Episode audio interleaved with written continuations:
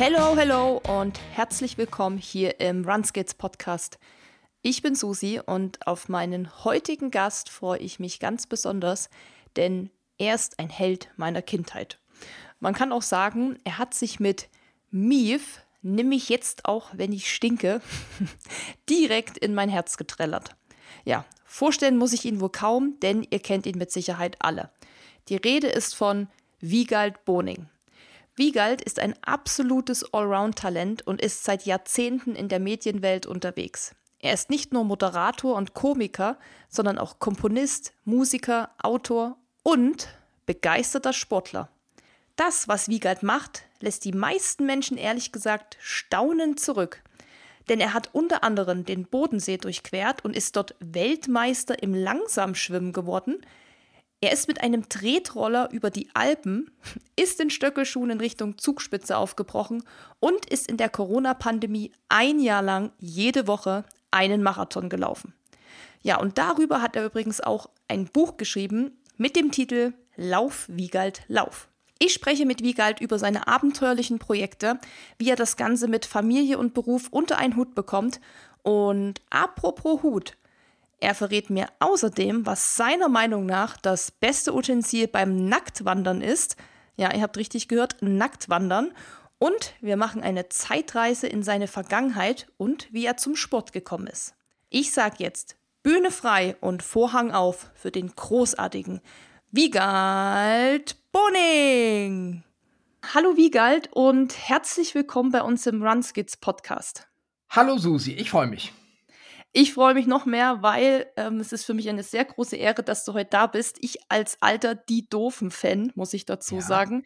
Ja, wie geil. Du bist Komiker, TV-Multitalent und Musiker, wie wir ja gerade schon noch mal drüber gesprochen haben. Und wahrscheinlich kennt dich ganz Deutschland von jung bis alt aus diversen Fernsehformaten.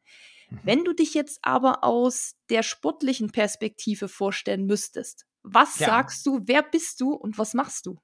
Ich gehöre zu den Ausdauersportlern, die ihr Heil darin sehen, Großteil ihrer Zeit laufend, Fahrradfahrend, schwimmend oder Skilanglaufend oder so ähm, zu bringen. Und da ist auch schon einiges in dem Satz drin, nämlich, dass ich gar nicht so festgelegt bin aufs Laufen, sondern mir geht es vor allen Dingen darum, irgendwie ins Schwitzen zu kommen. Wie man das genau bewerkstelligt, ist gar nicht so wichtig. Also ich habe auch schon viel Zeit auf irgendwelchen Hoteltreppen zugebracht oder äh, mit dem Tretboot versucht, 24 Stunden unterwegs zu sein, dann aber frustriert abgebrochen, weil der See zu verkrautet war und ich ständig an die Schraube musste, um die von Grünzeug zu befreien. Ja, also so ungefähr würde ich mich vorstellen. Und Strava hat mir ja heute Morgen schon verraten, ich folge dir jetzt seit einiger Zeit, dass du heute Morgen schon draußen schwimmen warst. Richtig, so. im Ammersee. Genau. Im, das ist zurzeit mein Steckenpferd. Morgens erstmal rein in die Plörre und danach längere Zeit auszittern. ja, ich habe auch äh, gesehen, du hast schon geschrieben, äh, das ist die wahre Herausforderung, das Socken anziehen hinterher und das Tippen. Weil ich meine, ich weiß nicht, ich wohne ja hier in der Nähe von dir, so halb. Ich wohne ja in Kochel am See. Ah, und ja. ja, es hat heute früh den ersten Schnee seit, keine Ahnung, vier, fünf Wochen gegeben. Mhm. Wie kalt ist das Wasser gerade? Aber sie, ich habe heute noch gar nicht nachgeschaut, aber gestern war es 3,3. Es müsste heute so ähnlich sein. Also recht kühl. Aber ich bin, das ist so eine Art Challenge momentan. Ich bin jeden Tag im Wasser seit 1.7. und dann hat man ja so ganz hat man Zeit gehabt, sich zu gewöhnen, Tag für Tag ein kleines Stückchen mehr. Und das Reingehen ist eben jetzt gar nicht mehr so schlimm für mich. Es ist immer interessant festzustellen, wie viel eine Minute ausmacht. Also vier Minuten bewirkt jetzt gar nichts. Aber heute war ich zehn Minuten drin und dann hat man doch schon gewisse motorische Einschränkungen hinzunehmen, die dazu führen, dass man, dass ich heute große Schwierigkeiten hatte, meine Socken wieder anzuziehen. Also auf einem Bein stehen ging gar nicht, anlehnen ans Fahrrad war auch zu schwer für mich und ich musste das so Millimeter, Zentimeterweise langsam über den Fuß stülpen. Merkte aber am Fuß selber auch gar nichts, dass irgendetwas mit ihm geschah. Also das hat viele interessante Nebenaspekte, dieses Winterschwimmen. Und ist ganz anders als lange Zeit laufend unterwegs sein. Du hast es gerade schon angesprochen, du hast da so eine Challenge am Laufen seit 1.7., ja. aber hol doch noch mal die Zuhörer ab. Was machst du da genau? Wie lang geht das und was sind deine Regeln sozusagen bei dieser Challenge? Also äh, vorab seit, ich glaube, 20 Jahren suche ich mir immer wieder sportliche Herausforderungen. Das waren schon keine Ahnung, eher, ich sag jetzt mal in Anführungsstrichen, konventionelle Unterfangen wie 100 Kilometer laufen oder so etwas. Und dann irgendwann ist mir dieser Streak-Gedanke immer mehr in den Vordergrund gerückt, äh, auf dem Fahrrad fing's an, laufend auch schon. Und momentan ist es mit dem Schwimmen so, dass ich jeden Tag versuche, draußen zu schwimmen. Am 1.7. habe ich gestartet, wusste auch gar nicht so sehr, was mich da im Winter erwartet und wie ich es anstellen würde. Äh, ich stellte dann fest, dass Neoprenanzüge anziehen mir zu umständlich ist und ich dann lieber friere ich habe auch damit geliebäugelt, ganz am Anfang in den Süden auszuweichen, irgendwo hin zu reisen, wo es dann wärmer ist. Nein, mittlerweile bin ich dann doch etwas radikalisiert und freue mich an den kalten Temperaturen in den heimischen Gewässern. Und das ist natürlich auch zeitsparend, weil ohne Neoprenanzug, äh, sagen wir mal, im Ammersee oder auch bei dir im Kochelsee, da hält man es eben nur 10, 15 Minuten aus und hat entsprechend mehr Freizeit zu Hause. Also das ist mal was ganz anderes als Vorbereitung auf einen Marathonlauf, weil man auch nach 10, 15 Minuten im Wasser sich so ordentlich besorgt hat, dass man auch gar nicht mehr groß Lust hat, noch weitere sportliche Aktivitäten stattfinden zu lassen heute. Na, du musst ja auch wahrscheinlich erstmal zum See kommen. Da fährst du mit Rad oder gehst du zu Fuß? Wie, wie ist das? Ich fahre mit dem Rad, aber das ist nicht so weit von hier. Also in fünf Minuten hm. bin ich da. Okay. Ähm, ich will das mal mindestens ein Jahr durchführen, bis zum 1.7. Aber ich weiß dann ja, dass es dann der Sommer sein wird, den ich mittlerweile auch manchmal heimlich herbeisehne. Und ich kann mir dann gar nicht vorstellen, ausgerechnet im Hochsommer, damit aufzuhören. Also ich betrachte das jetzt als die Pflicht bis 1.7. und danach kommt dann die Kür, von der ich nicht weiß, wie lang die dann durchgehalten wird. Also ein Streak, der wahrscheinlich erstmal noch kein Ablaufdatum hat, kann man sagen. Nein, er hat weder ein Ablaufdatum noch äh, eine genauere Definition des Wortes Schwimmen. Also mhm. man kann sich ja lange darüber streiten, wo geht denn das Schwimmen los, wo endet das Baden. Ich spreche jetzt immer von Badetagen in Folge, weil ich bin ja mit Bernhard Huecker zusammen äh, Pächter einer Berghütte und da gibt es zum Beispiel nur ein Wasserloch, also ein, ein Eisloch, das wir in einen Tümpel hineinhacken können oder ich in dem Fall, Bernhard macht's nicht und da steige ich ein und schwimme dann 10, 20 Zentimeter. Aber das reicht für den echten erprobten Winterschwimmer natürlich nicht, um vom Schwimmen zu sprechen. Darum spreche ich lieber von Badetagen in Folge. Aber wenn es irgendwie geht, wie hier zu Hause am Ammersee, dann schwimme ich auch, soweit es eben die Möglichkeiten zulassen. Hast du irgendeine bestimmte Schwimmtechnik, die du bevorzugst? Graul, Delfin? Nein, im Winter jetzt Brustschwimmen und zwar mhm. Oma-Brust nenne ich es, also mhm. Kopf über Wasser, ganz geruhsam. Ich habe da eine gewisse Scheu, auch noch den Kopf unter Wasser zu tunken, wie es fürs Grau ja unerlässlich wäre, zumal dann ja auch meine Pudelmütze nass werden würde ich habe da ein bisschen mal deine Aktivitäten mir angeguckt und da waren ja wirklich die abgefahrensten Dinge dabei. Und zwar hast du am 9.1. war das, glaube ich, also es ist noch nicht so lang her, Anfang Januar, musstest ja. du einen Joker ziehen, weil du Richtig. wohl kein Wasser hattest. Was war da los? Erklär das mal. Genau, ich war auf der Berghütte, 1800 Meter hoch im Zillertal mhm. und zu diesem bereits erwähnten Eisloch im Tümpel auf 2100 Meter Höhe konnte man nicht hin, weil zu starker Neuschnee da war, verbunden mit erheblicher Lawinengefahr. Da kam ich halt nicht hin. So, was konnte ich jetzt tun? Ich musste mich in der Nähe der Hütte aufhalten und dann habe ich beschlossen, äh, den das H2O direkt in der Nähe zum Schwimmen zu verwenden, allerdings in gefrorener Form. Ich habe im Schnee geschwommen oder bin im Schnee geschwommen. Nach 50 Metern war es mir ein bisschen zu albern. Es mag auch einen kleinen Alibi-Charakter gehabt haben, weil mir halt gar nichts anderes einfiel an dem Tag, aber äh, ich glaube, das ist regelkonform. Ich bin ja im Wasser unterwegs gewesen. Es handelte mhm. sich von daher um Schwimmen. Ja, die Kommentare waren, glaube ich, auch recht eindeutig, die gesagt haben, ja, das zählt. Geht durch. Ja, also mehr als das Eisloch eventuell, bei dem ich ja tatsächlich mehr auf der Stelle mich bewege. Ja, da gehst du quasi dann einfach, ich sag mal, nur rein und ähm, Richtig. zappelst irgendwie mit deinen Beinen oder ja, ich, halt so ich sitze einfach nur rum, mhm. gucke mir die Landschaft an, warte, bis ich einigermaßen durchgefroren bin und dann mhm. komme ich wieder raus. Ja. ja. das geht dann in Richtung schon so Wim Hof Eisbaden. Äh, das ist dann mehr so dieser Wim Hof Komplex. Das gehört zu den interessanten Nebenaspekten, dass ich jetzt das Werk Wim Hofs so richtig kennengelernt habe, weil ich so oft darauf angesprochen wurde und dadurch auch neugierig wurde und mir ein Buch gekauft habe.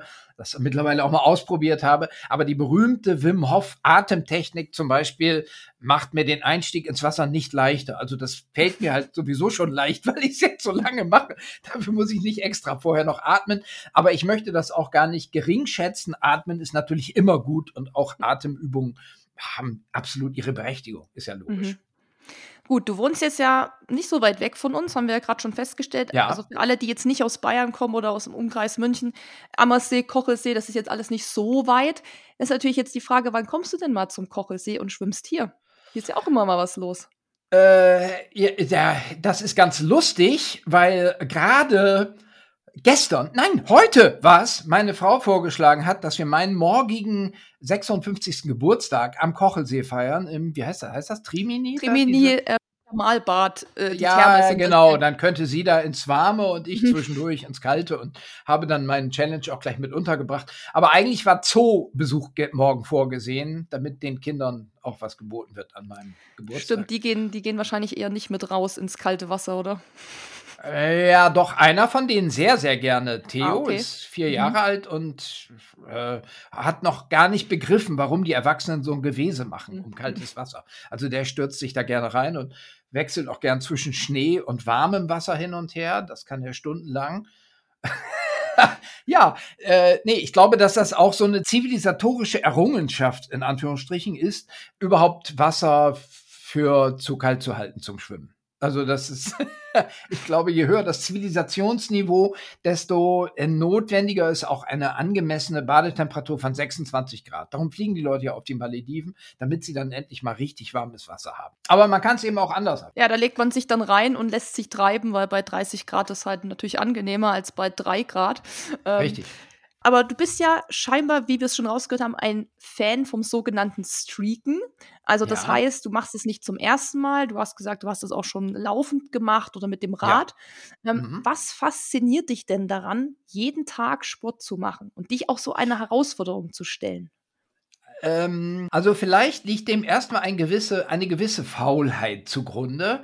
Ich habe mich früher seriös vorbereitet, auch auf Marathonläufe, habe auch versucht, also das ist jetzt aber wirklich schon Jahrzehnte her, schnell Marathon zu laufen, also mit Intervallen und so weiter. Und das ist dann ja äh, eine sehr belastende Sache, auch für den Körper und für den Geist. Das Schöne beim Streaken ist, dass man jetzt an einem Tag, wo man jetzt partout gar keine Lust hat auf Sport, auch sagen kann, okay, ich erledige jetzt nur das, was ich machen muss, damit irgendwie weitergeht. Heißt, ich tunke in so ein Eisloch ein oder laufe eine Meile, so ist es festgelegt von der American Street Runner Association, also 1,62 Kilometer ist es, glaube ich. Mhm. Das ist jetzt Pillepalle. Aber wenn man das mal wirklich ein Jahr hinter sich gebracht hat, weiß man, dass selbst diese Pillepalle-Läufe einem irgendwann auf den Senkel gehen können. Man sehnt sich nach einem wirklichen Ruhetag. Also ich ziehe den Hut vor jedem, der das längere Zeit durchzieht.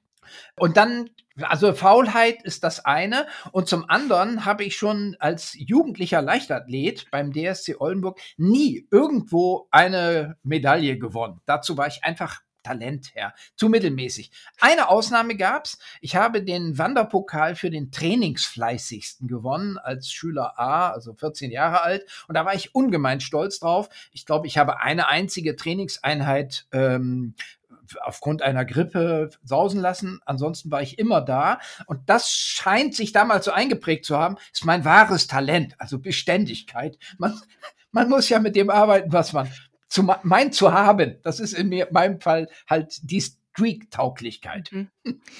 Aber du hast vorhin schon ein Wort mal hier genannt, das war das Thema, äh, Wort Ruhetag. Und zwar, wie ja. hältst du es denn dann mit Regeneration? Also gerade wenn du jeden Tag läufst, klar, 1,6 Kilometer sagen wir jetzt mal, ist in Anführungszeichen Pillepalle.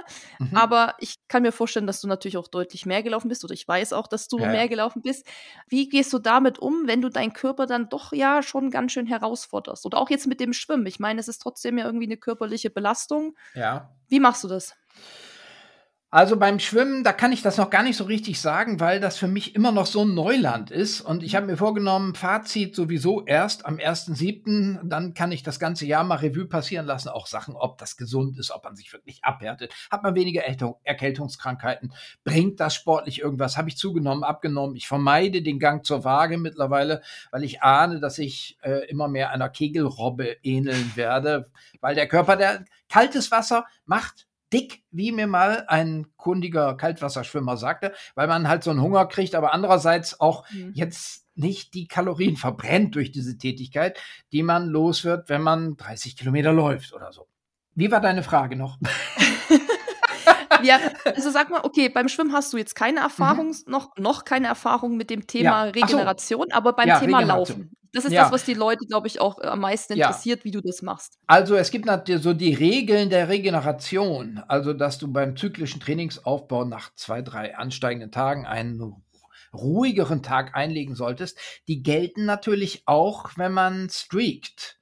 Also man kann nicht jetzt beliebig steigern oder jeden Tag 20 Kilometer laufen, wäre auch dumm, weil irgendwann gibt es vielleicht mal irgendeinen Anflug eines Muskelfaserrisses oder so. Und wenn du, spätestens wenn du dann weitermachst, dann geht das ganze System kaputt eventuell. Das heißt, du musst dem mhm. vorbeugen, indem du äh, zwei Tage, jetzt sagen wir mal 10, 15 Kilometer läufst oder so und dann aber diese 1,62 Kilometer auch schön langsam oder so, das muss man ganz bewusst einpflegen und man muss jede Woche so strukturieren und dann im größeren Zusammenhang auch jeden Makrozyklus, also immer drei, vier Wochen auch so überblicken, dass man sich dann nie überlastet.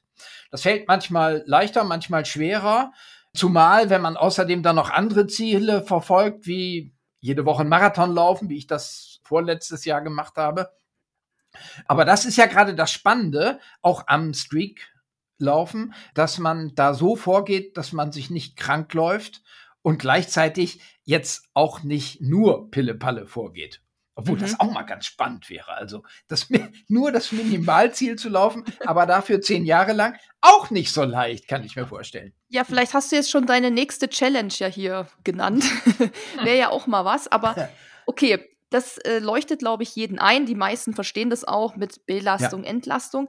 Aber gibt es genau. bei dir auch sowas wie orthopädische Beschwerden oder auch mal psychische Talfahrten, wenn du dich jeden Tag auch aufraffst, Sport zu machen? Ja, also orthopädisch vor allen Dingen ähm, im Jahr meiner vielen Marathonläufe. Da gab's, also da habe ich meinen ganzen Körper nochmal neu kennengelernt. Ähm, Fersensporn hatte ich am Ende, das war mhm. besonders interessant. Aber auch vorher diffuse Schmerzen am linken Knöchel, später am rechten Knöchel. Ich neige eh zu Shinsplints, also so Tibialis anterior Reizung, Sehnenreizung am Schienbein. Dann habe ich eh ein Problem mit verkalkter Schulter, was jetzt beim Laufen nicht so ins Gewicht fällt, wenn einem das Tempo egal ist, aber beim Schwimmen dafür umso mehr. Also das ist natürlich auch eine Altersfrage. Also ich weiß jetzt nicht, inwiefern da Sport oder speziell auch Streak, in welcher Form auch immer reinspielt, oder ob das einfach nur ein Verwitterungsprozess ist, dem ich dabei wohnen darf. Also ich, wenn ich mir so die Statistiken der letzten Jahre angucke, analog zum Trainingsaufwand ist auch der Gang zum Orthopäden vermehrt in den letzten Jahren. Was hast du denn bei Fersensporn gemacht? Was war da so deine Übung oder dein, ja, wie hast du es wieder in den Griff gekriegt? So einen noppigen Gummiball hatte ich mhm. dann, den, der lag hier unterm Schreibtisch, da bin ich immer mit, der, mit dem kaputten Fuß drüber gerubbelt und habe den Ball hin und her bewegt und außerdem so weiche Einlagen in den Schuhen. Mhm. Und äh, ich habe herausgefunden, dass also je weicher die Schuhe, desto einfacher, jetzt zumindest in dieser Phase des Marathonlaufens, aber das gilt, glaube ich, immer bei Fersensport. Und da habe ich gute Erfahrungen mit Crocs gemacht. Also mit diesen Gummischuhen. In denen bin ich zweimal dann auch Marathon gelaufen und kann eigentlich nur Gutes darüber berichten. Die bieten eine sehr gute Dämpfung, allerdings auch sehr wenig Halt im Grunde. Okay, okay, also Crocs, die sind ja diese Schuhe, die eigentlich so auch Krankenschwestern oft tragen, ne, wenn sie genau. arbeiten, weil die so bequem ja. sind. Hattest du da Socken an? Ja, hatte ich Socken. Mhm. Und da gab es keine Probleme mit Blasen oder. Nein, ich hatte zwei Paar Socken, also so enge Skitourenstrümpfe drunter und dann äh, Wollsocken drüber. Also ich habe so viel Dämpfungsmaterial wie möglich zwischen Fersensporn und äh, Asphalt versucht zu bringen. Und dazu gehörten zwei Paar Socken auf jeden Fall. Mhm. Aber du bist da auch nicht rausgeschlappt, weil die sind, sind die hinten geschlossen, die Nein, Schuhe? die kannst du hinten Dann- schließen. Mhm. Und merkwürdigerweise kann ich darin aber auch gut laufen, wenn ich sie nicht schließe, sondern diesen Schließgummi umklappe, sodass er vorne ist. Das funktioniert bei mir auch. Ist natürlich ein bisschen eine Tempofrage. Also wenn Mhm. ich jetzt fünf Minuten pro Kilometer oder so, dann muss ich den allerdings hinten befestigen, sonst fliegt er weg. Äh, das ist ja genial. Also ich habe ja auch schon gehört, dass du in Holzschuhen auch gern mal unterwegs bist oder mit Stöckelschuhen äh, die Ja. Zugspitze besteigen wolltest. Ich glaube, das Ja. hat nicht ganz geklappt, gell? Nein, das, ich bin nur, die Hälfte habe ich hingekriegt. Also immer 1000 Höhenmeter. Beim nächsten Mal klappt's, aber es lag auch nicht an mir, es lag am Stöckelschuh. Also der, der, der brach halt ab, der Stöckel, und ließ sich auch nicht mit sehr, sehr viel Gaffertape wieder. Anbringen. Also beim nächsten Mal nehme ich mehr Ersatzschuhe mit, wenn ich es Mhm. versuche. Es gehört zu meinen Lebensträumen, also irgendwann in Stöckelschuhen auf die Zugspitze und ich bin ganz zuversichtlich, dass ich das irgendwann auch hinkriege. Welche Route bist du denn gegangen? Ja, von Erwald aus. Von Erwald. Ähm, von Erwald, das hat den Vorteil, also es ist technisch relativ anspruchslos und es ist vorwiegend Schotter. Also der technisch an, es gibt zwei Schlüsselstellen. Die erste ist direkt beim Parkplatz. Da geht's nämlich so ein, zwei Höhenmeter runter auf Asphalt. Das Mhm. ist mit Stöckelschuhen ganz schwer hinzukriegen. Ja, dann geht's auf Asphalt erstmal rauf, das ist soweit okay. Dann beginnt der Schotterteil. Das ist natürlich prima, weil der Stöckel sinkt, äh, also der Absatz sinkt im Schotter ein und man merkt gar keinen großen Unterschied. Und wenn er noch raussteht, dann umso besser. Er vergibt einem, er gibt dem Träger Halt. Und es ist wie so eine Aufstiegshilfe bei Tourenski. Also man steht mit der Hacke so ein bisschen höher. Also Mhm. man steht ergonomisch sinnvoller, als wenn man normales, äh, absatzloses Schuhwerk trägt. Dann gibt's noch mal hinterm Gatterl, der Grenze zwischen Österreich und Deutschland, eine Felspassage. Da bin ich aber schon erfahren, versiert und weiß sofort auf den Hosenboden und auf dem vorwärts rutschen, gar nicht erst probieren, sowas in Stöckelschuhen zu machen. Das sind aber nur 50 oder 100 Meter und dann geht wieder der Schotter los und das bleibt so bis zum Schluss. Ja. Ja, okay, also Stöckelschuhe, Crocs, Holzschuhe, Sandalen bist du auch unterwegs? Habe ich auch schon auf ein paar Fotos gesehen, so Ja, Laufsandalen. Laufsandalen, das Mhm. geht gut. Ja, also ähm, zumal meine Fußnägel beim in meinem großen Jahr, Marathonjahr in so schlechter Verfassung waren nach einigen Monaten, dass ich dachte, da muss ich jetzt dringend was tun, um auch meine Frau nicht so zu schocken und meine Kinder und alle, die das immer mal sehen. Und daraufhin habe ich mir Sandalen zugelegt, damit die sich erholen können und das funktionierte gut. Das heißt, du hast jetzt schon viele verschiedene Arten Schuhwerk ausprobiert. Mit welchem Schuh läuft sich's am besten? Ja, mit klassischen Sportschuhen natürlich. Also, ich brauche da jetzt gar keine Namen nennen. Da hat ja jeder so seinen Lieblingsleisten und Firmen, die ihm besonders gut behagen. Da ist, das ist natürlich klar, dass die weit vorne sind. Aber man kann ganz neue Welten erschließen, indem man einfach mal bewusst unbequeme Schuhe trägt und mit denen durch die Gegend stiefelt. Apropos Stiefel, Gummistiefel fehlt noch bei mir auf der Liste. Das, also das sind so Sachen. Und manchmal erlebt man positive Überraschungen, wie mit den Crocs, mit denen man dann gut unterwegs ist. Holzschuhe zum Beispiel, habe ich mal von Köln nach Düsseldorf, Hauptbahnhof zu Hauptbahnhof. Das sind auch genau 42 Kilometer. Allerdings nicht gelaufen, das wäre zu blutig geworden, sondern gewandert. Auch das funktioniert ganz gut, aber der Reiz des, dieses Abenteuers besteht dann tatsächlich darin, dass der Schuh sich eben nicht an den Fuß anpasst, sondern umgekehrt. Und da kann man sein blaues Wunder erleben, buchstäblich. Ja, apropos Wandern, du warst ja auch schon als Kind aktiv und ich habe gehört, du warst auch mit deinen Eltern viel wandern und Ja. hättest wohl doch auch so ein paar traumatische Dinge erlebt. Also nicht von wegen äh, Wandern ist langweilig oder so, was man ja oft denkt. Warst dann auch im Leichtathletik, hast du auch schon gesagt. Aber Ja. nimm uns doch noch mal so mit in deine sportliche Vergangenheit, wie du letztendlich jetzt zu diesen Abenteuern gekommen bist, wo du jetzt bist. Ja, also ähm, ich komme aus einer ganz wanderfreudigen Familie. Mein Vater jeden Sonntagvormittag ist er gewandert und ich war sehr stolz, dass ich dann irgendwann das Alter hatte, dass ich mit ihm mitwandern darf. Kriegte dann auch so eine Wanderhose von ihm geschenkt und einen Wanderstock. Den durfte ich mir selber schnitzen, den hatte ich dann so dabei. Damals trug man ja noch nicht so Nordic Walking Stöcke durch die Gegend, was ja total sinnvoll ist, weil es ja symmetrischer äh, den Körper entlastet, sondern immer nur einen Wanderstock oder Wanderstab, wie es dann heute im Fachhandel heißt. Und da kamen dann diese metallenen Wappen drauf, die man mit so kleinen Nägeln annageln konnte, wo man schon so war, in Braunlage, im Harz und so weiter. Und äh, da äh, habe ich tatsächlich viele spannende Erlebnisse sammeln können. Auch mit meiner Mutter fällt mir eine Wattwanderung ein. Ich meine, es war Cuxhaven. Wir sind auf dem Rückweg, müssen einen breiten Priel durchqueren mit reißendem Wasser. Meine Mutter schon nahe der Panik, was sich dann ja auf so ein kleines Kind, ich mag noch Kindergartenalter gewesen haben, gewesen sein, ähm, überträgt und auf ihren Schultern ist sie, bin ich dann durch diesen Priel durchgekommen. Und also andere denken an Langeweile. Bei mir geht es dann mindestens um Leben und Tod, wenn ich an Wandern denke, mit meinen Eltern. mein Vater auch. Also er hat mir mal lange erklärt, das hier ist ein Moorloch. Wenn man da reinstürzt, dann kommt man alleine nicht wieder raus. In der Nähe von Oldenburg gibt es viele Moore und ich stand davor. Ich sah jetzt aber nichts Spektakuläres, weiß auch bis heute nicht warum jedenfalls machte ich drei Schritte nach vorne und steckte dann auch gleich bis zur Hüfte in diesem Moorloch. Und mein Vater war natürlich noch perplexer als ich und musste mich dann mit seinem Wanderstock rausziehen. Immerhin weiß ich seitdem, wofür ein Wanderstock gut sein kann, als Lebensrettungsutensil nämlich.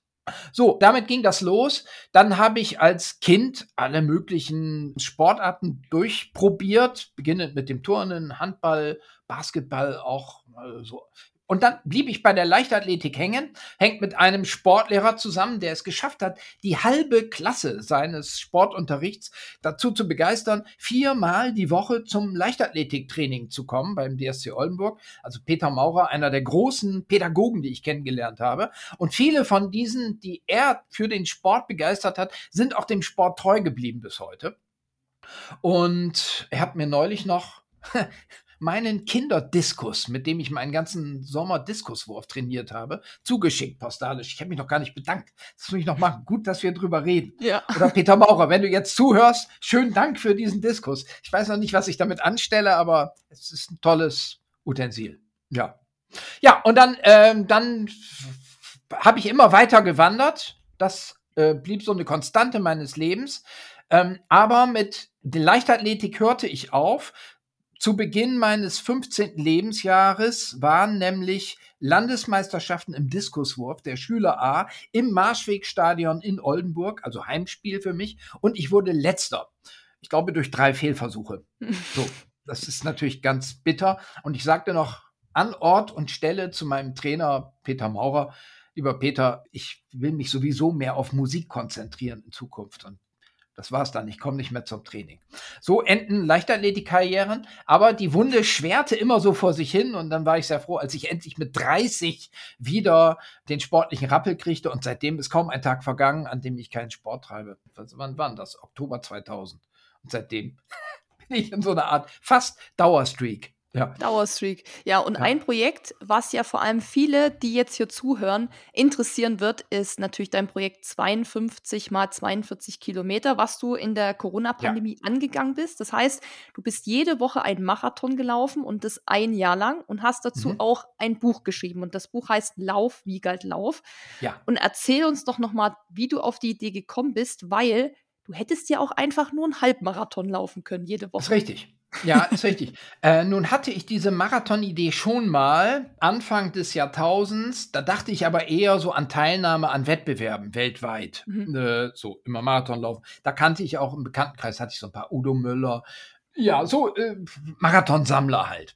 Und dachte, das ist vielleicht auch was für mich. Aber damals kleine Kinder, keine Zeit. Äh, die Reiserei war mir auch irgendwie zu umständlich. Ich habe mich dann an andere sportlichen an andere sportliche Ziele gewagt. So, jetzt Corona. Ich habe viel Zeit, weil ja meine Live-Auftritte wegfielen. Die Idee kam mir wieder in den Sinn. Ich wollte auch etwas schaffen, was sportlich so ambitioniert ist, dass es mich erfüllt und auch ablenkt von diesem Zustand, an den wir alle uns erinnern. Man stiert den ganzen Tag auf dem Fernseher, verfolgt immer diese Brennpunkte und ZDF aktuell und wie das so hieß und, und nimmt immer zur Kenntnis, was irgendwelche Ministerpräsidentenkonferenzen sich jetzt so ausgedacht haben. Und ich wollte ganz selbstbestimmt und selbstbewusst etwas machen, wo ich die Entscheidung fälle und nicht eine Ministerpräsidentenkonferenz. Und das führte dann zu diesem Marathon-Thema. Und Marathon und nicht Halbmarathon, weil Marathon ist halt not 50-50, the whole bird. Äh, das ist eben etwas, wovon man dann später im Altersheim wesentlich besser im Kaminzimmer schwärmen kann und damit angeben kann als mit Halbmarathon. So dachte ich mir das in meiner kindlichen Psyche vor drei, vier Jahren. Mhm. Ja, und dann legte ich los und stellte auch gleich fest, dass das gar nicht so ein Hexenwerk ist. Ich hatte auch schon einen halbjährigen Laufstreak hinter mir, also die Fundamente waren gelegt. Und dann war das ein großes Abenteuer äh, auf den unterschiedlichsten Ebenen. Zum Beispiel alle, alleine schon durch Corona-spezifisch ähm, Ausgang, wie hieß das denn? Ausgangssperre in Bayern. Ausgangssperre. Ausgangs ich glaube, so, in München ja. war es noch ab 22 Uhr oder Bayern 22 Uhr bis 5 meine ich. Bis fünf, ja. Mhm. Bei mir war es aber so, dass ich da ganz am Anfang immer vorhatte, bis halb zehn zu Hause zu sein. Das mhm. war so eine Abmachung mit meiner Frau, die blieb dann mit den Kindern so lange liegen und ich komme dann mit Semmeln nach Hause und so. Aber wenn man halb zehn zu Hause sein will und um 5 Uhr darf man überhaupt erst loslaufen. Also das war schon so ein kleines Abenteuer, das immer stattfand, weil ich natürlich gemogelt habe. Ich habe mich vorher schon rausgeschlichen, ohne Stirnlampe. Ich bin ja auch so ein Typ, der geht ja nie über den Rasen, wenn da steht Rasen betreten verboten. Also ich habe da schon von, ich habe mit ganz schlechtem Gewissen agiert und hatte immer furchtbare Angst, wenn ich dann mit Scheinwerfern angeleuchtet wurde. Dachte, das ist jetzt die Polizei, die nimmt dich mit hinter schwedische Gardinen, aber es war dann oft nur einen Schneeräumdienst oder so etwas und hat mich freundlich gegrüßt. Also das waren so viele kleine Nebenaspekte, die zusammenkamen. Mal lesen des eigenen Körpers, wo man denkt, na nu, tut das jetzt so weh, dass ich eventuell aufhören muss. Auch ein Hexenschuss schon ganz am Anfang, da dachte ich, oh weia, vielleicht ist das ja das Signal des Körpers, dass du auf einem kompletten Holzweg bist. Ja, aber das ist ja dann gerade der Spaß mit Hexenschuss, irgendwie die Aufgabe weiter hinter sich zu bringen. Also ich habe das sehr genossen das Jahr. Hast es ja durchgezogen. Ich habe es durchgezogen. Ich hatte am Anfang drei Erwartungen an dieses Jahr. Erstens, äh, ich werde schneller. Zweitens, es fällt mir auch leichter, zu Ende zu laufen. Und drittens, ich nehme ab, weil ich hatte einfach auch durch Corona bedingt von diesen vielen Brennpunkten, die ich da im Fernsehen gesehen habe, auch äh, drei Kilo zu viel und die wollte ich loswerden. Alle drei Ziele konnte ich nicht erreichen. Also ich wurde nicht schneller, sondern das weiß ich nicht, wechselte so hin und her. Am Ende eher so ein kleines bisschen langsamer, weil ich auch keine Lust mehr hatte, so im Spätherbst. Und, und auch der Fersensporn, das zwang so etwas zur Temporeduzierung. Dann, es fiel mir nicht leichter, sondern auch wie beim Tempo auch, äh, hinten raus wurde die Sache doch zäh und dachte mir, oh, schon wieder ein Marathon laufen. Aber das gehört ja zu so einer Herausforderung dazu, dass man dann trotzdem weiterläuft. Und das dritte war abnehmen. Nein, das hat gar nicht geklappt. Also ich habe verschiedene Motivationstechniken gerade eben wieder in diesem Spätherbst durchprobiert. Dazu gehört, dass man sich selber die ganze Zeit beschimpft. Welcher Arsch hatte die scheiß Idee? Ist nicht so wirksam wie Belohnung mit Speiseeis. Und ich habe mir gesagt, wenn du das jetzt wieder zu Ende läufst, dann darfst du zu Hause einen großen Familieneimer Speiseeis essen, Salted Karamell. Mm. Und das habe ich mir auch gegönnt. Und aber das hatte natürlich zur Folge, dass ich eher mit drei Kilo mehr aus diesem Marathonlauf noch wieder rausgegangen bin. Mhm. Also ich habe mein Kegelrobben-Dasein da schon äh, angelegt, sozusagen. Und jetzt gehe ich diesen gelegt. Weg weiter. Ja, sehr schön. Also du hast ja auch gesagt, die Familie hat dann eigentlich schon auf dich gewartet, wenn du mit ja. Semmeln dann aufgetaucht bist, im besten Fall. Du hast ja auch Kinder, haben wir auch schon ja. gehört. Der eine geht auch gern mit ins Wasser. Und was viele ja oft so umtreibt bei diesem Thema, ist Thema Zeitmanagement und Vereinbarung von Sport, Job, Privatleben. Dann hast du ja auch noch das Buch geschrieben. Also du machst ja sowieso ganz viele Sachen. Ja. Wie hast du das alles dann unter einen Hut bekommen und welche Tipps hast du für alle, die sagen, boah, ich weiß nicht, wie ich das machen soll. Ja. Also ich habe einen großen Vorteil dadurch, dass ich Frühaufsteher bin und mir das sehr leicht fällt, auch um 3.30 Uhr, 4 Uhr aus dem Bett rauszusteigen. Und da kann man ja viel erledigen. Heute war es so, 3.30 Uhr aufgestanden, konnte ich nicht mehr schlafen. Da ärgere ich mich aber nicht groß, koche mir einen Kaffee, habe paar Sachen geschrieben und schwimmen war ich dann auch schon. Ähm, diese Zeit nutzen ist schon mal sehr praktisch. Der, der wichtigere Tipp ist aus meiner Sicht, dass man die sowieso zurückzulegenden Transportstrecken, Arbeitswege, Gang zum Supermarkt, dass man so etwas irgendwie mit Sport zusammenbringt. Also dafür ist Streak zum Beispiel auch sehr gut, weil es vergeht ja kaum ein Tag, an dem man nicht irgendeine Erledigung absolvieren muss. Und das kann man dann so ein kleines bisschen verlängern. Klar, man kann sich natürlich überlegen, wie schnell läuft man, um nicht völlig durchgeschwitzt irgendwo aufzutauchen. Und ich persönlich lege jetzt auch keinen so Extremwert auf eine Dusche am Arbeitsplatz oder so etwas. Aber ich bin auch der Komponist von Mief, nämlich jetzt auch Nenn mich Stinke. Also ich kann, mir reicht es auch einfach frisches Hemd anzuziehen mhm. und dann arbeite ich halt so. Das kennen die anderen und da hat sich jetzt noch niemand bei mir beschwert. Mhm. Vielleicht ganz durch die Blume, so dass ich es nicht gemerkt habe. ähm, ja, also krass, 3.30 Uhr natürlich schon sehr früh. Und beim mhm. Marathonprojekt warst du ja auch oft so 5, 6 Uhr warst du schon am ja. Laufen. Das ja. heißt, du musst ja aufstehen, dann zieht man sich irgendwie an, vielleicht gibt es noch einen Kaffee. Das heißt, wann gehst du dann ins Bett? Hast, kommst du auf deine acht Stunden und mehr Schlaf, was ja immer so empfohlen wird? Ja, so knapp, denke ich. Also ich habe ja jetzt kleine Kinder, also Theo ist vier, Mathilda drei. Die gehen um, sagen wir mal, acht, sieben, zwischen sieben und acht ins Bett. Heutzutage macht man ja immer Einschlafbegleitung. Das mhm. heißt, die Eltern einer oder beide legt sich zu den Kindern und ich mache das sehr gerne, putz auch wohlweislich vorher schon die Zähne, weil nicht ausgeschlossen ist, dass ich da einfach liegen bleibe. Und dann komme ich definitiv auf meine acht Stunden Schlaf. Ähm, ansonsten 22 Uhr äh, fällt mir der Pegel aus der Hand. Also das ist tatsächlich bei mir eine gängige Einschlafzeit. Ich ja. denke immer, vielleicht verpasse ich da irgendwelche wichtigen Fernsehsendungen oder so, aber was kommt da jetzt? Der Dschungel bei RTL. Naja, ja. gut, gibt so Zusammenfassungen, die kann man am nächsten Tag. Ich wollte gerade sagen, das kannst du dir auch alles später nochmal angucken auf Facebook ja, genau. oder so. Also da verpasst richtig. du nichts. Also, okay, du gehst dann sozusagen, also Einschlafbekleidung, je nachdem, gehst dann recht mhm. früh ins Bett. Ich habe dein Hörbuch gehört, also ich habe es nicht gelesen, sondern während des Laufens gehört. Das fand ich ganz unterhaltsam, kann ich jedem nur empfehlen, weil ähm, man echt immer viel schmunzeln muss und da läuft es gleich einfacher. Du hast dich am sogenannten Zahnpflegemodell orientiert. Erklär uns mal, was das ist. Das Zahnpflegemodell, also wir alle oder die meisten von uns putzen sich ja die Zähne. Ich sage jetzt mal, wir hoffen, ja, und ich sage jetzt mal mindestens einmal am Tag. Ja. Und man, man macht's ja, es macht einem womöglich auch gar nicht so großen Spaß. Also man trifft eher selten Leute, die jetzt aus der Zahnpflege eine große leidenschaftliche Befriedigung ziehen. Solche Leute habe ich auch schon kennengelernt, ist aber total selten. es gibt in München so ein Fachgeschäft, die Zahnbürste. Also ich habe mal jemanden kennengelernt, der ging da jeden Tag rein und fand das total gut und kaufte sich alles Mögliche. Das sind aber Einzelfälle. Die meisten putzen die Zähne eher ungern, aber machen es trotzdem. Und das fällt ja deswegen leicht, weil das so in den Tagesablauf eingebettet ist. Äh, und das ist so ein fester Tagesordnungspunkt. Ich putze die Zähne nach dem Essen. So, da muss man nicht groß drüber nachdenken. Und der innere Schweinehund, der ja immer so erwähnt wird, der sagt ja dann auch selten, komm, leg die Zahnbürste weg. Du musst jetzt gar nicht die Zähne putzen. Das ist total übertrieben. Wer sagt dir das denn? Komm, setz dich wieder hin. Die wenigsten Leute putzen ihre Zähne gerne aber machen es trotzdem. Und so ähnlich sehe ich das auch mit dem Sport. Es ist wesentlich einfacher, das als festen Tagesordnungspunkt einmal am Tag irgendwo im Tag unterzubringen und dann durchzuführen, als zu sagen, sagen wir mal, ich trainiere dreimal die Woche, dann und dann. Dann muss ich ja drüber nachdenken. Es fällt mir persönlich wesentlich leichter und darum schätze ich auch diesen Streak-Gedanken, wenn das ganz fester Tagesordnungspunkt ist, der immer stattfindet, egal was passiert. So wie Zähneputzen halt. Klingt auf jeden Fall plausibel, ähm, könnte man umsetzen. Aber ja. ich glaube, das Bett ist für viele ja schon immer auch so ein bisschen verlockend, da noch liegen zu bleiben. Gerade jetzt ist es dunkel, kalt. Ich meine, wem erzähle ich das? Ne?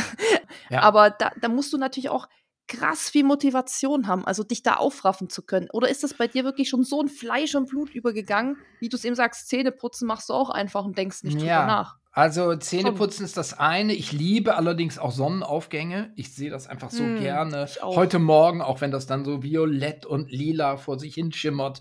Und das liebe ich. Und ähm, das ist beste Zutat für einen perfekten Tag, sich das morgens schon mal anzuschauen. Und das lässt sich ja super mit sportlichen Vorhaben verbinden. Kann ich nur bestätigen. Ähm, ich gehe ganz oft zum Sunrise bei uns hier an Berg. Und mhm. es ist traumhaft. Also, wie du, so. ich kann es, ja. wie du sagst, genau bestätigen besser geht der Tag gar nicht los, egal was dann kommt, man hatte schon einen guten Start. Das ist immer Richtig, ist ja, immer ja, gut. und das im Bett liegen, das ist auch schön. Mhm. Ja, aber ich hätte dann schon den Eindruck, wenn ich aufwache und der Tag ist da, schade, der schöne Sonnenaufgang, der ist mir jetzt entgangen. Absolut. Absolut. So, hat alles seine Vor- und Nachteile. Man kann natürlich auch von tollen Sonnenaufgängen träumen, während man da im Bett liegt, ja, aber. Oder macht halt Sonnenuntergänge. Geht auch noch. Es gibt auch Leute, die so, ja, Sonnenuntergänge sind auch gut. Also man hat zwei Chancen pro Tag, schon mal was Tolles umsonst zu erleben. Die eine sollte man auf jeden Fall nutzen. das stimmt. Ähm, Wiegald, wenn man sich das Buchcover von dir anguckt, Lauf, Wiegald, Lauf und auch viele Fotos mal so von dir beim Sport sich genau anguckt, fällt einem auf, ja. dass du nicht so ein typischer Lauffunktionsklamottentyp bist. Weil du läufst ja auch am liebsten in Kurthose. So. Mhm. Wie stehst du denn mittlerweile zu Funktionskleidung?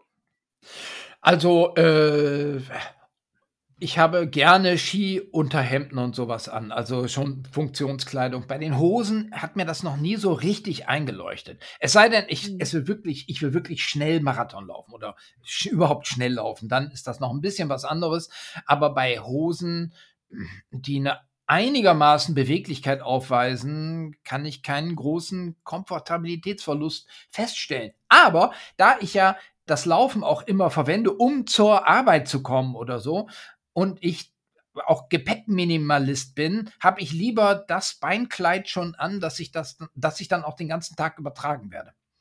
Und eine Korthose, gerade dunkle Korthosen haben den Vorteil, da ist also jetzt auch Schmutz nicht so leicht zu sehen. Und das kann ich dann gleich so anbehalten und dann ist gut. Schon mal eine Sache aus dem Kopf rausgeschlagen. Mhm. Aber ich muss jetzt mal blöd fragen, läuft man sich da kein Wolf?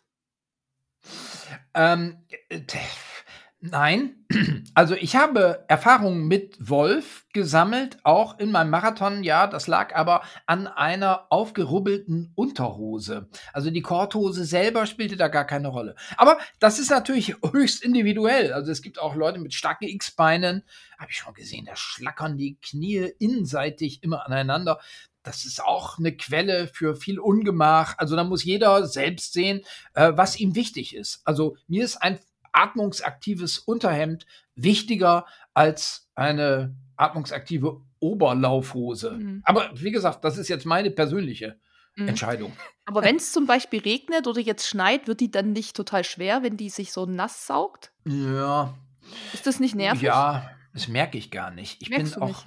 nee, ich bin so unsensibel. Ich krieg, klar, wenn man sich darauf konzentrieren würde, dann würde ich es auch merken, aber warum sollte ich? Also, mhm.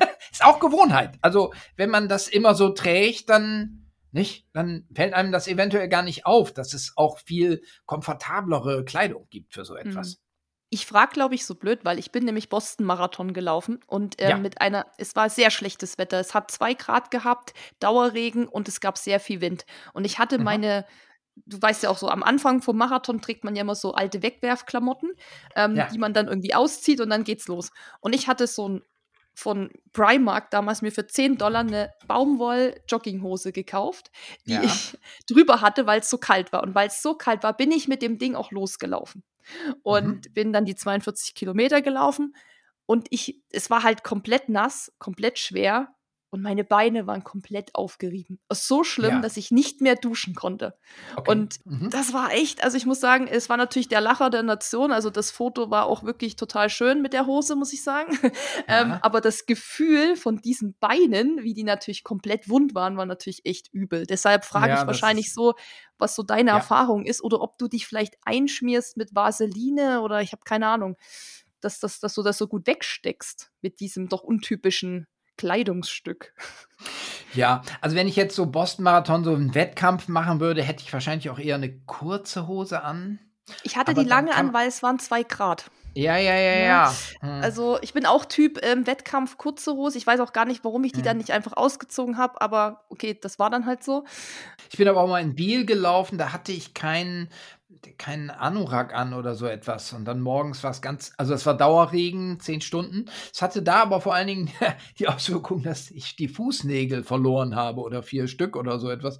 Das war auch ein niederschmetterndes. Also so Dauerregen kann natürlich blöd sein, aber bei den, bei Fußnägeln wüsste ich zum Beispiel gar nicht so richtig, wie man sich wappnet, außer man schneidet sie vorher ab oder ganz kurz, sodass mhm. sowas nicht passieren kann. Also das sind so die Unbillen des Wetters muss man manchmal achselzuckend zur Kenntnis nehmen. Am besten wäre natürlich, man läuft nackt immer, aber das ist auch temperaturtechnisch schwierig. Aber ja. du machst ja Nacktwanderung, habe ich gehört. Nacktwanderung habe ich schon gemacht. Das ist, mhm. ähm, es fühlt sich manchmal gut an. Ähm, ja, ich habe die Erfahrung gemacht, dass dann sehr gutes, wenn man ein Kleidungsstück mitnehmen will, ist sehr gut ein Klappzylinder geeignet, weil man da noch so Sachen verstauen kann, die man unterwegs mit dabei haben möchte. Haustürschlüssel und Proviant und so weiter. Und man kann dann, wenn man in ameisenreichen Gegenden unterwegs ist, wie ich im Hochgebirge, da wo ich das eine Weile studiert habe nahezu, da kann man den Klappzylinder dann zusammendrücken und sich draufsetzen, wenn man Pause macht. Also das ist ein super Kleidungsstück, aber man hat natürlich dann auch verstörte Blicke zu ertragen von Leuten, die einen da sehen, wenn man nackt mit einem Klappzylinder durchs Hochgebirge stolpert. Ich meine aber, es gibt doch direkt Wanderwege fürs Nacktwandern. Ja, aber wenig. Also zwei wenig. fallen mir in Deutschland ein. Es gibt da den Nudistensteig in der Lüneburger Heide in Undeloh. Mhm. Und dann gibt es noch im Harz, oder? Ich glaube, im Harz gibt es noch mal.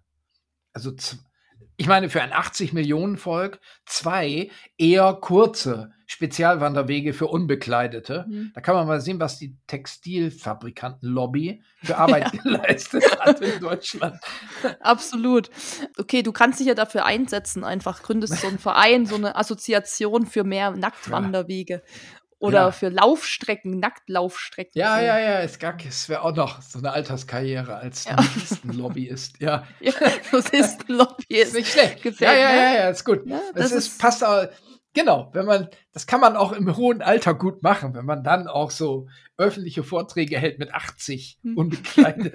das, das, gefällt mir jetzt schon. Ja, das ist eine runde Sache dann am Ende. Vorträge nackt, wandern nackt, laufen nackt. Ja, genau. Ähm, und dann ja. ist die Frage nach dem Wolflaufen von der Korthose eh hinfällig. Weil ist dann hinfällig, genau. Ist, ist hinfällig. Ja, äh, sehr schön. Wir haben ja auch schon erfahren, dass du auf Strava aktiv bist. Ähm, mhm. Dir kann man da auch folgen. Du bist da eher jemand, der da nichts zu verheimlichen hat. Es gibt ja auch viele, die muss man da erst irgendwie anfragen, ob man denen folgen darf, sozusagen?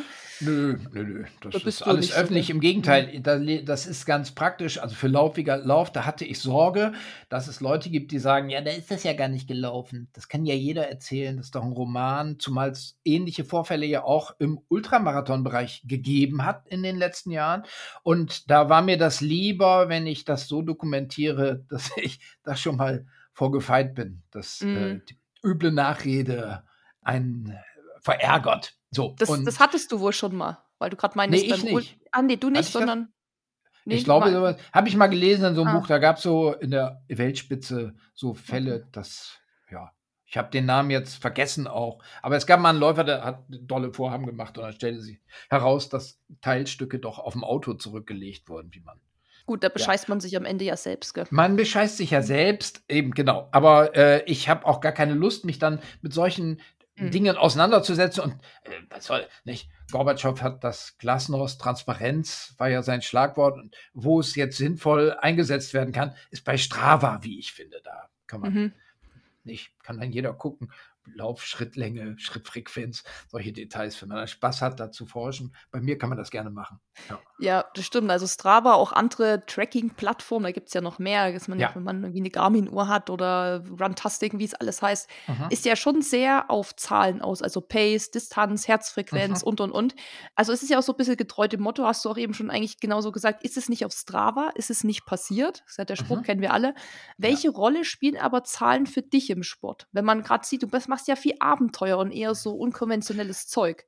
Ne, mittlerweile nicht mehr. Also, ich hatte auch Phasen in meinem Leben, wo ich sehr wohl geguckt habe, jetzt so Pace und, äh, Durchschnittstempo und jetzt muss ich die Intervalle in so und so. Äh, das hat mich sehr interessiert, war da hinterher, aber das war auch nicht so 'ne lange Phase. Also, nach 3, 4 Jahren dämmerte mir auch schon ich bin ja spät erst zum Marathonlaufen gekommen, dass ich jetzt erheblichen Trainingsaufwand betreiben muss, um schneller zu werden flüchtete mich auf die längeren Strecken. Das ist jetzt aber auch schon so lange her. Mittlerweile ist es mir total wurscht. Also, mhm. ähm, das ist für mich Freizeitvergnügen. Das kann auch so 'n Spaziergangscharakter haben. Da kann man auch schöne Sachen erleben. Oder die Geselligkeit steht im Vordergrund und, äh, da muss ich jetzt auch nicht immer Stopp, pausieren, weiter drücken. Also, jetzt, wenn man sich kurz dann an den Wegesrand stellt und sich für 'n Klönschnack sich was erzählt und dann wieder äh, wieder aufnehmen. Das ist alles Unsinn. Für mich ist da die, die Qualität des Erlebnisses steht im Vordergrund und die Zahlen an allerletzter Stelle. Erlebnis vor Ergebnis. Ergebnis, Erlebnis vor Ergebnis, ganz genau, so kann man das nennen. Und jetzt bei meinem Winterschwimmen ist es eh Unsinn. Also ob ich jetzt sechs oder sieben Minuten notiere, mhm was macht's für einen Unterschied? Mhm. Also, na klar, man kann natürlich jetzt ganz genau protokollieren, wie lange man danach auszittert und wie viele Stunden Schlaf man davor hatte und diese Bürokratisierung des Körpers, die mich vor 20 Jahren tatsächlich selber auch interessiert hat, die hat sich aber ja so allgemein durchgesetzt. Das ist ja Mainstream. Also, Rebellentum besteht eher darin, dass man sich dem verweigert, glaube ich. Mhm. Ja es ist ja bei vielen wirklich eine wichtige Sache zu tracken, ja. also Zahlen und Pace und ja. ah, da war der eine schneller als ich und der ist noch mehr gerannt diese Woche und die Jahreskilometer hat der auch noch viel mehr gemacht als ich. Was sind so deine Tipps, wie man so ein gesundes Verhältnis zu sowas aufbaut? Weil wie gesagt, du trackst ja auch, hast irgendwie Spaß daran, aber eigentlich ist es dir total wurscht. Ja. Zu einem gesunden Verhältnis kommt man wahrscheinlich, indem man einige Irrwege beschreitet. Das habe ich jedenfalls gemacht. Es waren Trainingstagebücher ganz detailliert ähm, führt. Da hatte ich auch so Codewörter für Anzahl der gerauchten Zigaretten. Damals habe ich noch geraucht. Hm. Da stand, stand da immer so Z Doppelpunkt 4, Z Doppelpunkt 6. Also ich habe das nie wieder gelesen, aber es ist eigentümliche Lektüre bestimmt für Außenstehende, die sich dann irgendwann fragen, was sind das alles für komische? Dann auch so Körperbewertung in Zahlen ausgedrückt, auf so einer Skala von 1 bis 10, also wie man sich selber fühlt dabei. Auch das habe ich gemacht. Das ist ganz lustig, wenn man sich so ein System dann ausdenkt und das dann so katalogisiert, archiviert, Aktenordner stellt man dann so an die Wand. Aber man kann es auch bleiben lassen. Aber das muss man selber für sich herausfinden. Also ich kann da jetzt gar keinen Rat geben. Wichtig ist ja, dass man irgendetwas macht. Also wenn man mhm. immer nur auf dem Sofa sitzt und womöglich auch noch das Zähneputzen weglässt, dann wird es irgendwann schwierig. Also man muss sich ja irgendwie motivieren, an die frische Luft zu gehen und den schönen Sonnenauf- oder Untergang zu genießen oder das, was dazwischen ist. Und wenn einem die Zahlenspiele oder auch die Bürokratie hilft dabei, dann ist das gut. Wenn einen das aber so sehr unter Druck setzt, dass man Übertrainingssyndrom oder dass einem das gar keinen Spaß mehr macht oder dass man stöhnt, jetzt muss ich wieder raus, weil ich muss ja noch die 6,2 Kilometer für mein Wochenziel zusammenbringen, hm, dann ist das heikel, sag ich mal. Also es gibt mhm. natürlich Profis, da geht's gar nicht anders. Und vielleicht hat man so ein Lebensziel, da hat man als Kind schon von geträumt. Dafür muss man auch manchmal dann so steinige Wege gehen. Aber für die meisten von uns geht es doch nur darum, irgendwie unterwegs zu sein, in Bewegung zu sein, Genuss, Gen äh, Gründe für Genuss zusammenzutragen. Mhm. Absolut. Zahlen, weiß ich nicht. Ist dafür jetzt nicht notwendig. Die Erfahrung habe ich gemacht für mich. Mhm. Vielleicht kommt es aber auch mit dem Alter. Du hast, mhm. machst das ja jetzt schon wirklich Richtig. lang, bist ja. ja. auch schon mal schnell gelaufen. Also ich meine, Marathon 3,21, oder? Ja. Bestzeit? Also ja. komm, das ist ja schon jetzt nicht unbedingt ähm, mega ja. schlecht. also nee, da, nein, nein, nein, ist das nicht. Das ist, ja, ja nee, also äh, ich war da auch so ganz ambitioniert unterwegs mhm. und habe dann auch viel Trainingsaufwand dafür betrieben. Also 100 Kilometer waren das denn schon. Keine Ahnung, es gibt Leute, die können viel schneller laufen mit weniger Kilometern, umgekehrt auch. Also diese Zahlen sind ja auch so relativ. Mhm. Da ist ja erstmal liegt ja dem ein Talent zugrunde, das ist ja sehr ungleich verteilt. ähm, für einen persönlich vielleicht dann noch spannend, schneller zu werden oder sich selbst zu übertrumpfen.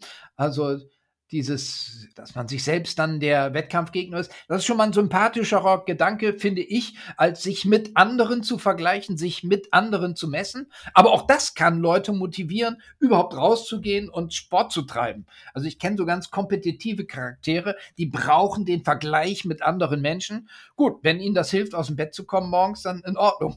Mhm. dann sollen die sich messen. Ist, ist fein. Mir reicht ja. das Violett am Himmel. Ja. Dir reicht das Violett am Himmel, mir auch, ehrlich gesagt. Ja. Also es gibt so Phasen, da ist man vielleicht mal kompetitiver, dann gibt es Phasen, da ja. ist es einem egal. Ja, genau, es ähm, wechselt auch im Leben, vielleicht -hmm. mehrmals, genau. Ja. Absolut. Also ich denke auch, wenn man das schon lange macht und viel erreicht hat und wenn man vielleicht mal eine Bestzeit gerannt ist, kommt man auch eher an den Punkt zu sagen, ja, mir reicht eben das Violette am Morgen, ähm, weil ich habe schon mal mein Ziel erreicht, damit bin mhm. ich fein. Und jetzt suche ich mir andere Dinge, die mich erfüllen oder genau. motivieren. Ja, richtig. Absolut. So ja, ähm, Wiegert, was war bisher dein coolstes Projekt, was du gemacht hast? Weil du hast so viel gemacht. Was war das geilste bisher? Also was mir sofort einfällt jetzt, ich gehe mal so einfach Sachen, die mir sofort einfallen, mit dem Fahrrad mit fünf Freunden von Füssen nach Rom, äh, 1000 Kilometer und das Ziel war am Stück, also Trinkpause ja, mhm. aber keine Übernachtung oder so. Das hat aber nicht so ganz hingehauen. Also nach 600 Kilometern war nur noch ich unterwegs und ein Investmentbanker aus Frankfurt, der sich dazu gesellt hatte. Den kannte ich vorher gar nicht so, aber das bringt einen ja zusammen, wenn man da so unterwegs ist. Ähm, aber alle anderen sind im Wohnmobil noch mitgefahren und haben angefeuert und man traf sich immer zum Essen. Und da gab's so haufenweise skurrile Anekdoten, wie zum Beispiel, dass das damals noch nicht online gestützte Navi völlig versagte in der Po-Ebene. Die Straßen gab's gar nicht, die angezeigt wurden. Dafür gab's neue Straßen, die ganz woanders hinführten. Und äh, darüber gab's riesen Ärger. Nach 600 Kilometern, 24 Stunden durchgefahren. Nicht? Jetzt Holen wir eine Landkarte raus. Der Boning, der navigiert ja hier was zusammen. Das geht so nicht weiter. Und dann stellte sich aber heraus, dass es ein Erdbebengebiet war. Und wir kamen in eine völlig zerstörte Stadt, an dessen Rand ein großes Flüchtlingslager war, mit traurigen Gestalten. Wir tranken dort Fanta und wir haben ganz beschämt, dass wir uns gestritten hatten darüber, weil wir sind ja nur Freizeitsportler und hier gibt es Leute, die haben jetzt wirklich existenzielle Probleme das ja nur als ein kleines Beispiel für die vielen besonderen Erlebnisse, die wir auf diesen 1000 Kilometern zusammengetragen haben, im Verlauf von, ich glaube, 58 Stunden waren es. Genau an der Stadtgrenze von Rom sprang der Kilometerzähler auf 1000. Auch das ich dachte, sofort anhalten, nicht weiterfahren. Hier ist Schluss. ja, also das war ein toller Tag, äh, der all die Beteiligten damals zusammengebracht hat. Auch die, die früh ausgestiegen sind und gesagt haben, ich wollte sowieso nur 600 Kilometer fahren. Ähm, und im Sportbereich auch 24 Stunden Hallenbad, Schwimmen. Auch das, weil ich bin Landratte. Ich schwimme eigentlich gar nicht so gern. Und ich sammle aber oder habe gesammelt, mache es immer noch, wenn mal Gelegenheit ist, 24 Stunden Sportveranstaltungen im Solostart, so Bereich sammeln. Und dann stellten aber Carsten Schneehage, Freund von mir, und ich fest, uns fehlen ja verschiedene Sportarten. Vor allen Dingen eine ganz wichtige. Wir sind noch nie 24 Stunden geschwommen. Und dann stellten wir fest, in H bei München gibt es im Januar, 2014 war das, 24 Stunden Schwimmen und dachten, dass die, das ist natürlich die Hölle auf Erden. Oh Gott, das ist ja, das ist ja mhm. das nasse Grauen. Da können wir doch nicht teilnehmen. Doch müssen wir aber ja wegen unserer Sammlung. Wir haben uns in die Hand versprochen, ja, nicht trainieren. Du trainierst nicht, ich trainiere nicht. Wir gehen dahin, wir machen nur mit, fertig. Und dann hatten wir ziemlich viel Spaß dort also es ging schon los, dass wir reinkamen, fünf Bahnen, 120 Teilnehmer und rechts war die Kinder- und Seniorenbahn mit so einem Schild. Halt, das ist unsere. Sofort, weil wir dachten, da kommen wir irgendwie besser weg als anderswo, weil die anderen waren ja so ganz sportlich unterwegs. Und wenn man aus diesem Schwimmbad in H, das direkt neben der psychiatrischen Klinik ist, das passt auch sehr gut zu dieser Veranstaltung, wenn man aus dem Schwimmbad rauskommt, muss man nur 50 Meter geradeaus. Dort gibt's dann eine Treppe nach unten und man steigt in die S-Bahn. Carsten hat mich morgens um 10 Uhr nach 22 Stunden Schwimmen dazu verdonnert, mit ihm zu frühstücken und dabei ein Weißbier zu trinken. Und nach Genuss dieses Weißbiers war ich so betrunken, dass ich mich anschließend auf dem Weg zur S-Bahn, auf diesen 50 Metern, komplett verlaufen habe. Und dann schließlich habe ich es doch Passanten gefragt, wieso, hier geht's doch runter. Und dann habe ich mich in die S-Bahn gesetzt und bin sofort eingeschlafen. Und ich glaube, ich bin mehrfach dann im Stadtgebiet in München hin und her gefahren in dieser S-Bahn. Also das habe ich auch gut in Erinnerung. Das sind jetzt zwei Sachen, die mir einfallen. Ja, Mai. Und ich könnte da jetzt so weitermachen. Also ähm, unter den zehn schönsten Erlebnissen, die ich überhaupt habe, sind bestimmt, sagen wir mal, vier bis fünf Sportveranstaltungen. Tja, ist doch gut. Das ist also, gut, ist auch jede Menge. Ja, und da würde ich sagen, also geht raus, guckt euch das Violette am Himmel an. Das ist schon mal ein Anfang. Auf jeden Fall. Und ähm, wenn du mit deinem Streak, Schwimmstreak irgendwann mal fertig sein solltest, wann auch mhm. immer das ist, hast du schon äh, neue Pläne? Ja, also die Liste mit Plänen, die, die Bucketlist, da, ist, da steht so viel drauf. Also allein schon so Fahrradtour-Vorhaben über den alten Autoput durch Ex-Jugoslawien nach Istanbul. Äh, über die Route 66 mit meinem alten Klapprad, also von Chicago nach Los Angeles. Aber das sind natürlich so Wunschträume, da braucht man auch eine gewisse Zeit für. Da muss ich mal gucken. Ich bin ja noch mal wieder jetzt Papa geworden und äh, ich das ist Motivation, im Alter fit zu bleiben, damit man das dann noch auch wieder alles machen kann. Mhm. Ja, und so geht das in jeder Sportart, gibt es da so verschiedene Sachen, Traumziele. Alleine, was es in der Stadt New York an Schwimmveranstaltungen gibt, um die Statue of Liberty rum, von mhm. Ground Zero sozusagen Battery Park zur äh, Statue of Liberty, dann um äh, um Manhattan rum gibt's auch ein Schwimmen, das werde ich aber nie hinkriegen. Ärmelkanal, davon mal ganz abgesehen, dafür bin ich zu langsam. Also es gibt in jeder Sportart so viele Sachen, die mich begeistern könnten oder die mich auch motivieren, mich aufzuraffen, irgendetwas zu machen. Äh, ich weiß, dass ich dafür fünf, sechs Leben bräuchte, um das alles abzuarbeiten. Von daher belasse ich es jetzt erstmal einfach bei meinem kleinen Streak bei deinem kleinen Streak. Es ist ja schon eine äh, ne coole mhm. Leistung. Mega interessant auf jeden Fall und sehr motivierend und inspirierend für alle, die zuhören, die sich vielleicht denken, okay, ich suche auch immer mal was, eine neue Herausforderung. Einfach mal sich ein bisschen an dir orientieren, was du so machst, weil du machst ja jede Menge. Und was ist jetzt so abschließend dein ultimativer Motivationstipp, wie man diese Dinge durchzieht und dran bleibt? Also äh, erstmal sich selbst belohnen mit Speiseeis. Habe ich jetzt gerade die Erfahrung gemacht, den Tipp gebe ich weiter, das funktioniert gut. Aber auch den, den also ich gewinne großen Genuss äh, daraus, mir selber zu suggerieren, dass ich ein toller Hecht bin. Weil ich, weil ich meine Ziele erreiche. Manchmal klappt es auch nicht. Ich habe auch schon Sachen abgebrochen, so did not finish. Also das ist mir jetzt nicht komplett fremd. Das fühlt sich aber auch Jahre später nicht ganz so gut an okay, manchmal sagt man, ging halt nicht anders zu der Zeit, fühlte sich einfach so kacke an, da bin ich ausgestiegen. Ich war neulich mal, mein Sohn Cyprian, großer Sohn, hat mich gefragt, ob ich mit ihm 100 Kilometer wandere. Da gibt's ja diese Megamarsch-Veranstaltung. Die waren mir noch nie so richtig sympathisch.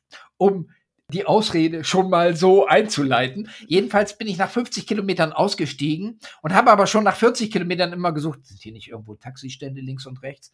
Kann ich hier nicht irgendwie mich mal so absentieren? Und dann sagte ich, du, Zypri, du musst alleine weitermachen. Ich habe einfach gar keinen Bock mehr. Ich fahre jetzt nach Hause, ich besorge mir ein Taxi irgendwie. Und dann sagte er, das hätte ich nie von dir gedacht. Äh, das schwingt manchmal noch so nach und da sag ich mir, na, du hättest doch vielleicht, schon ihm zuliebe hättest du einfach weiter vor dich. Du bist wirklich raus. Hast ich bin wirklich durch raus. Nein, ich habe nicht durchgezogen. War Gibt's zu, auch. War dir zu langweilig war oder? Mm, war oder? mit nein, ach, ich äh, bei einer bei so einer Lauf, bei so einer Wanderveranstaltung da ist das nicht so mit Tapetentischen links und rechts und du gehst da schnell hin, mhm. holst dir was, sondern dort musste man zehn, realistisch zehn, gefühlt 20 Minuten anstehen für Verpflegung. Ah. Da hatte ich so einen Kaffee auf. Ähm, da dachte ich, hä, was ist das denn für eine Veranstaltung? Was machst du denn hier? Hätte ich das gewusst, hätte ich mir selber was eingepackt. ab da hatte ich schon so schlechte Laune. Es gibt so Tage, dann mhm. kommt man da in so einen Strudel. Ist mir schon passiert. Ist nicht ein Einzelfall. Ist mir schon mehrfach passiert. Aber das Verhältnis zu gefinischten Dingen und nicht gefinischten Dingen ist 10 zu 1. Also es ist jetzt auch nicht die Regel für mich, dass ich einfach so aufgebe. Hat es aber schon gegeben. Etwas zu Ende zu bringen, fühlt sich so viel besser an, als etwas nicht zu Ende zu bringen. Also das ist schon der Sinn, ab und zu mal etwas nicht zu Ende zu bringen, um sich wieder dran zu erinnern, wie blöd sich das dann später anfühlt. Also von daher sollte man das vielleicht ab und zu mal machen. Es ist ja egal, wenn einen auch das Did Not Finish motiviert rauszugehen, um sich das Violett am Himmel anzugucken, ist ja auch okay. Äh, aber ich äh, freue mich daran, mir oft sagen zu können, was ich für ein toller Hecht bin, dass ich so tolle sportliche Sachen mache und so.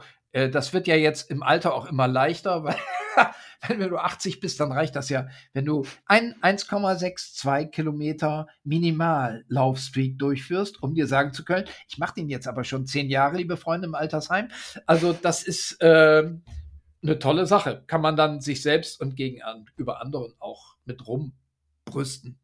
Ja, das war mein Plädoyer für die Angeberei. ja, es, es ist ja okay. Ich meine, kann man ja hm. machen, oder? Ja, ja, klar.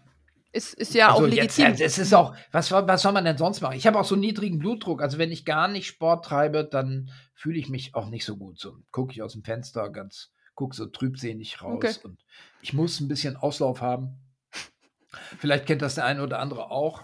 Ja. Ja, also ich denke mal so, wie du es schon gesagt hast, einfach eine Sache durchzuziehen und das am Ende so zu wissen, dass man es durchgezogen hat, ist eine mega Motivation. Also einfach zu sagen, hey, es war zwischenzeitlich richtig bitter und es lief ja. auch mal nicht, aber ich habe es einfach mhm. durchgezogen. Mhm. Ich glaube, viele, die ja auch schon Wettkämpfe gemacht haben oder so die ersten ja, ja. Laufanfänge gemacht haben und man ist dann seine erste Runde gerannt und hat sich gedacht, so, boah, ich habe es geschafft. Also dieses Gefühl ist ja auch der Grund, warum man ja immer weitermacht. So, es ist ja auch, Richtig. Warum man Richtig. nicht aufhört. So. Richtig. Wie das genau. Violett, dann, wenn man das einmal man kann, sieht. Das ja, genau. Und dann kann man sich vielleicht leichter machen, wenn man es in kleine Häppchen aufteilt. Also das gefällt mir auch an diesem Streak-Gedanken. Ich habe jetzt für heute alles erledigt und morgen gucke ich mir wieder das Violett an. Und das sind, ich muss jetzt nicht ein großes Ziel vor Augen haben. Das reicht völlig, wenn ich am 1.7. nächsten Jahres mir dann das geschaffene Werk vor Augen führe. Zwischendurch kann ich mich natürlich auch schon dran freuen, aber also kleine Häppchen, Latte niedrig legen, nicht überfordern, lieber etwas machen, was man realistischerweise auch tatsächlich zu Ende führen kann. Das ja. ist auch wichtig. Also das ist besser, als wenn man jetzt mhm. sagt, ich will im Hochsprung neuen Weltrekord machen nächstes Jahr. ist jetzt also da ist der Frust vorprogrammiert. Ich glaube auch. Also vor allem ja. bei mir Hochsprung war für mich das Schlimmste. Ich war ja auch für im, mich auch. Ja. im Leichtathletik. Ich bin ja nur 1,70, das ist total ungünstig dann ja ja. Ja, also das hat mir auch nicht getaugt. Ich habe dann schon gemerkt, lieber irgendwie Ausdauer ja. ist dann schon besser. Ja, ja, ja. richtig. Ja, verrückt. Wiegald, ähm, wir sind schon am Ende unseres Gesprächs. Ähm, ja, herrlich. Es war sehr, sehr cool, mit dir über deine Projekte zu sprechen und auch mal so ein paar Tipps von dir noch zu bekommen. Ich denke, das hat hoffentlich dem einen oder anderen hier geholfen, der uns zuhört. Ich bin auf jeden Fall gespannt. Ich werde es weiter verfolgen, das Thema Schwimmen. Und ob du vielleicht mal nach Kochel kommst, dann weißt du ja, sagst du mal Bescheid. Vielleicht gehe ich dann auch mal rein. Ich war nämlich noch nie im Kochelsee, obwohl ich hier wohne. Das darf man äh, eigentlich keinem erzählen, aber. Äh, also ich so. war schon mal drin, kann mhm. den absolut empfehlen. Das ist ein guter okay. See auf jeden Fall. Ja. sieht toll aus und das Wasser ist sauber. Mhm. Man kann es trinken, glaube ich. So. Mhm. Mehr brauchen wir ja gar nicht. Okay, ich nee. melde mich. Mhm. Du meldest dich, ja. Weichensee kann ich auch empfehlen, aber da warst du wahrscheinlich auch. Er ist, noch, er ist eigentlich ehrlich gesagt noch ein bisschen besser. Schöner auch, ja, ja. Es ist auch kälter, es ist schöner, es ist auch diese kleine unbewohnte Insel, die mhm. da drin ist. Da möchte ich auch mal rumschwimmen. Das, ach, da, womit wir wieder bei diesen endlosen Bucketlists sind, die sich bei mir unterm Schreibtisch stapeln. Hm. Ja, wir verfolgen es mit und wenn du hier okay. bist, sag Bescheid, ich springe rein. und dann danke ich dir für deine Zeit. Ich danke dir. Mhm. Und wünsche dir alles Gute für den Schwimmstreak. Bleib stabil und ja. zieh dein Ding durch. Okay, du auch. Alles klar. danke ich höre dir. weiter deinen Podcast. Dankeschön. Mhm. Ciao. Tschüss. Wenn dir dieser Podcast gefallen hat, hinterlass uns eine Bewertung und abonniere diesen Kanal, damit du auch in Zukunft keine Folge mehr verpasst. Für noch mehr Motivation und Trainingstipps folge uns auf Instagram unter dem Namen RunSkills sowie auf Facebook und Pinterest oder besuche unsere Website www.runskills.de.